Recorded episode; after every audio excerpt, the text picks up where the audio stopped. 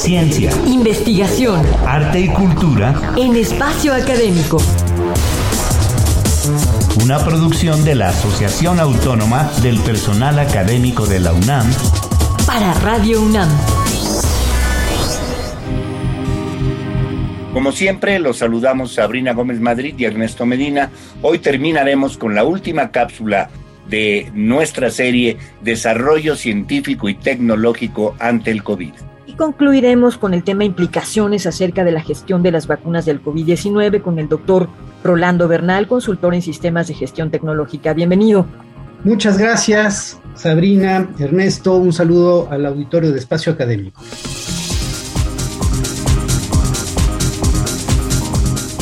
Actualmente nadie pone en duda el sorprendente esfuerzo internacional que se ha hecho por fabricar vacunas contra una pandemia de la que nada se sabía antes de noviembre del 19.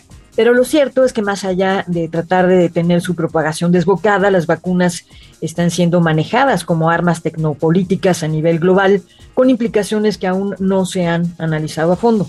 Doctor, ¿cuál es la forma y cómo impacta el manejo que se ha estado dando en las marcas de las vacunas que también han tenido una lógica privada a nivel comercial? Efectivamente, bueno, empecemos por decir que las vacunas verdaderamente han sido algo muy benéfico para el combate de esta pandemia. No, no es el caso de denostar per se a las vacunas, pero sí analizar las implicaciones políticas y geopolíticas eh, en el manejo que se ha dado de las vacunas.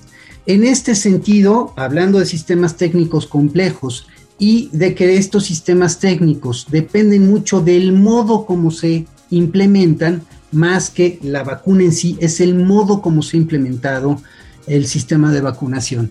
Efectivamente, se han dado desde una óptica geopolítica para beneficiar unas u otras regiones.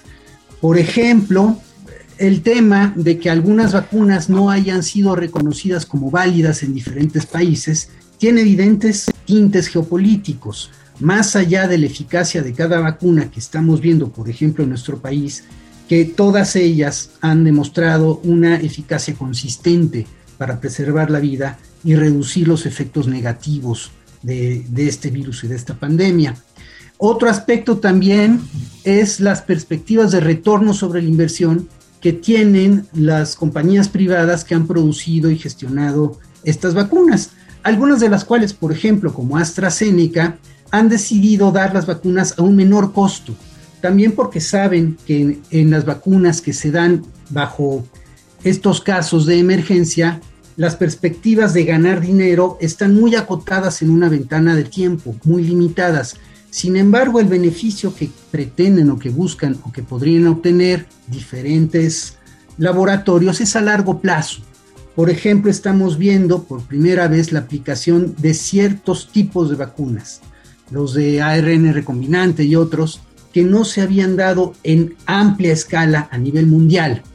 Evidentemente, si estas vacunas tienen resultado, otras vacunas que están siendo desarrolladas, por ejemplo, para ciertos tipos de cáncer, podrán tener mayor mercado. Y en este sentido, digamos que al haber sido financiados con fondos públicos, están pudiendo probar en una amplia escala este tipo de tecnologías con la perspectiva de vender otras vacunas diferentes, ahora sí a, mercados que tienen más amplia gama en, en, la ventana de tiempo y en las posibilidades de retorno sobre la inversión para desarrollar nuevos fármacos. No es necesariamente malo o perverso, pero lo que sí hay que revisar son los valores que hay detrás de todo esto, estos valores de preeminencia geopolítica. Hablábamos en las cápsulas anteriores, por ejemplo, em, eh, de la del acaparamiento que tuvieron algunos países al inicio de la vacunación de las propias vacunas. Esto nos habla también de nacionalismos y, por ejemplo, hoy en día hay países de África densamente poblados, por ejemplo, como Nigeria, que no llegan al 10% de la población vacunada. Y ahí tenemos un reservorio de virus que puede mutar y también de exclusión geopolítica. Quien logre vacunarse antes y echar a andar su maquinaria productiva antes podrá tener ventajas comerciales.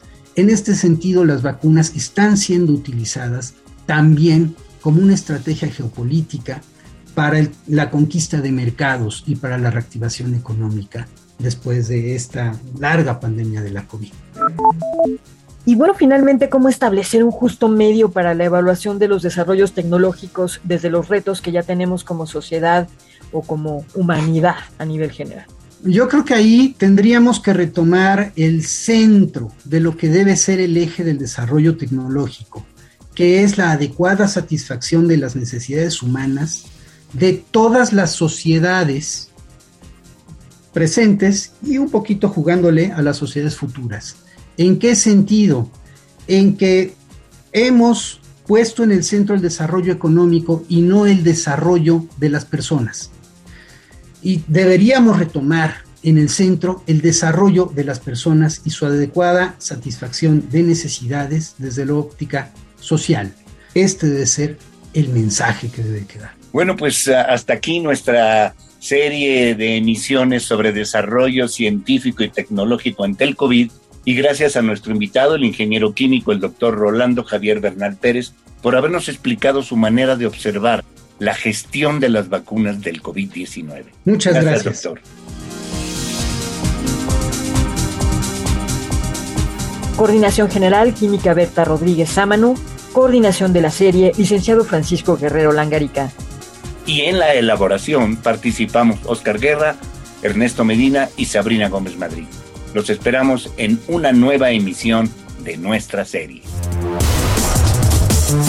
APA UNAM, el pluralismo ideológico, esencia de la universidad. Radio UNAM, experiencia sonora.